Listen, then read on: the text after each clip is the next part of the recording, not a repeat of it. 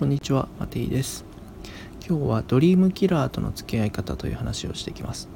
ドリームキラー、僕はコーチングの本で初めて知ったのかな、ドリームキラー。夢を反対してくる人とか、自分の自己実現に対して足を引っ張ってくる人、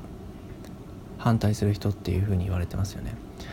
でスピリチュアルとかね引き寄せの法則とかでもそのネガティブなこととか夢を反対するものは聞かないようにしましょうってよく言われますよね。で僕はそれはもう一つの視点でこういうことなんじゃないかなって僕が思ってる根拠のない話です。えー、何かというとその反対してくる人っていうのは縁のない人とかねどうでもいいやつドリームキラーもう自分の世界にいらない人って言われがちですけど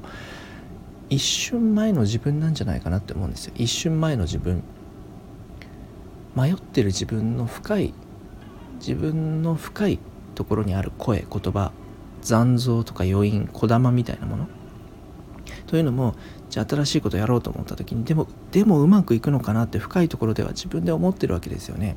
でその自分の深い場所にあるこだまヤッホーヤッホーヤッホーみたいなこだま深い場所に残ってる過去の自分の周波数記憶感情バイブレーションの残りとして跳ね返ってくるんじゃないかなって思うんですね。それが、えやめといた方がいいよとかいやでもお前には無理じゃないとか遅かったよ君は。スタートが遅いから無理だよとか。なんかあなたはそんなこと口ばっかり言ってるけどどうせできないでしょ。なんかそういういろんな反対意見があってあやっぱダメなのかなって思ったりあの人は感じ悪いこと言ってても付き合う気がないって頭で思うかもしれないけどもしかしたらスピリチュアルの世界ではさ全てはつながってますよ。みんな実は自分なんですよと。あの人も自分。自分もあの人みたいにつながってるって言うじゃないですか。だとしたらそれは残残像じゃないですかっていう。過去の自分。23年前の自分。23ヶ月前の自分。迷ってる自分もまだここにあるわけだから。一方で同時に23年後とかこれからの全く新しい自分全く新しい現実も今ここにある。だからラジオみたいな感じですよね。ラジオで例えば AM で 954TBS ラジオを聞いてました。でも今は文化放送を聞いてますと1134だったかな。でこれから日本放送を聞きたい1242に合わせていきたいという時になんだろうな。まだこの空間全体にはもちろんラジオの周波数としてダイヤルをこう合わせて切り替えてるから聞こえはしないけどまだここに全部がある。過去のさっきまで聴いていた曲チャンネルもあるしこれから変えていこうって新しいチャンネルもこの空間に目の前に物理的には一切見えないけど電波としては存在してますよね。そこに合わせるからそれが聞こえてくる音楽だったり野球の中継だったり何かお笑い芸人さんの番組だったり好きなミュージシャンアーティストの番組が聞こえてくるわけ。読書を朗読してる番組が聞こえてきたりするジャズだったりオペラだったり好きなもの聞けるんです。でもまだ記憶としてはあるしあとは昔の時代ちょっと最近のね若い人知らないかもしれないけどダイヤル回していく AM とかだと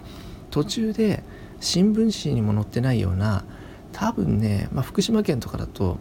韓国とか朝鮮あたりの電波も多分あるんですよ。微妙にね、まあ、今の時代はあのインターネットとかで電波いっぱい飛んでるから分かんないけど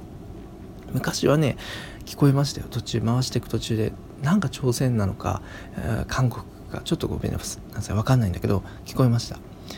そういうね分かんない電波もガッて入ってきたりする。チャンネル切り替えていく時には雑音もバーッとガーッてうるさくなったりするけど一方で、まあ、音が本当に静まっちゃう時もあるしそういうねわけわかんない番組がガッて新聞にも載ってないようなチャンネルがガッて入ってくることもある。でも自分はどうするのかなって自分は無理なんじゃないかな。こんなこのままチャンネル変えてっても出会わないんじゃないかな。いやそうじゃない。まだ見えないけどきっとイマジネーションできた想像できたってことはあるんです。だからそこに淡々と合わせていく。そしてもしダイヤル行き過ぎたなと思ったらまた戻せばいいんです。で調整していく。そうすると望んでいた周波数に現実を合わせることができます。